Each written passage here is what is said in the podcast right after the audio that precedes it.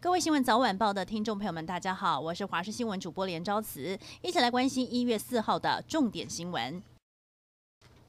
提醒您，未来一周天气将会有明显的变化，尤其是周四又有今年第一波寒流来报道，预估北部和宜兰低温将下探八度，加上这一波寒流比起上一波水汽更多，体感温度会更低，而低温加上水汽充足，所以在高山地区都有机会降雪。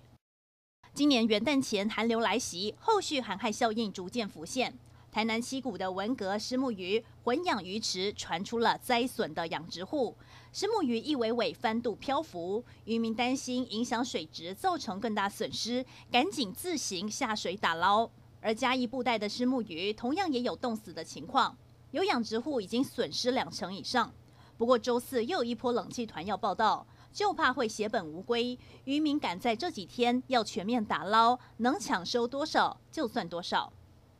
还有莱克多巴胺的猪肉从元旦开放进口。今天上午，行政院长苏贞昌前往了台北港视察猪肉进口通关查验作业。苏贞昌强调，尽管厂商都说不会进口，莱猪也还没有真正进到台湾的市场，但政府还是严格把关，也推出了猪肉仪表板，供民众每天上网查询猪肉进口的情形。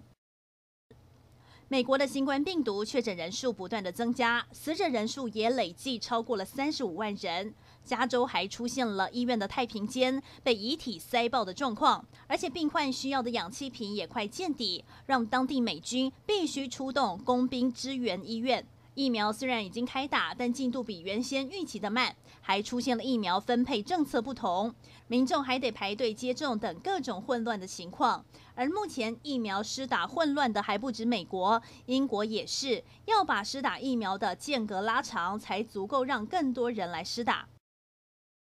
提醒所有的妈妈要特别注意，别让太小的孩子独处太久。台中市发生了婴儿猝死的事件，十九岁的新手妈妈让一个月大的女儿在卧房睡觉，妈妈在厨房忙了四十分钟，一时不注意，回房发现女婴从侧睡变成了趴睡，窒息也没有了呼吸心跳。虽然紧急送医，但还是回天乏术。专家也提醒，冬天天气很冷，但也别为婴儿添加过多的保暖衣物，或者和婴儿同床而睡。这些对婴儿来说都十分的危险。提醒您，冬天还是要记得补充水分。高雄一名八十多岁的老妇人长期卧床，因为发高烧被送急诊，后来一检查才发现她的膀胱里面有颗如棒球般大的结石，而且已经并发了败血症，紧急开刀取出。医师提醒，膀胱结石症状包含了解尿不顺等等，尤其卧床老人知觉不好，照顾者要更加小心的观察。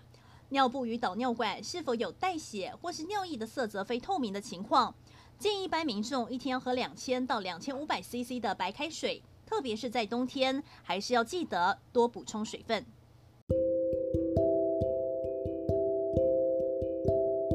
以上就是这一节新闻内容，非常感谢您的收听，我们再会。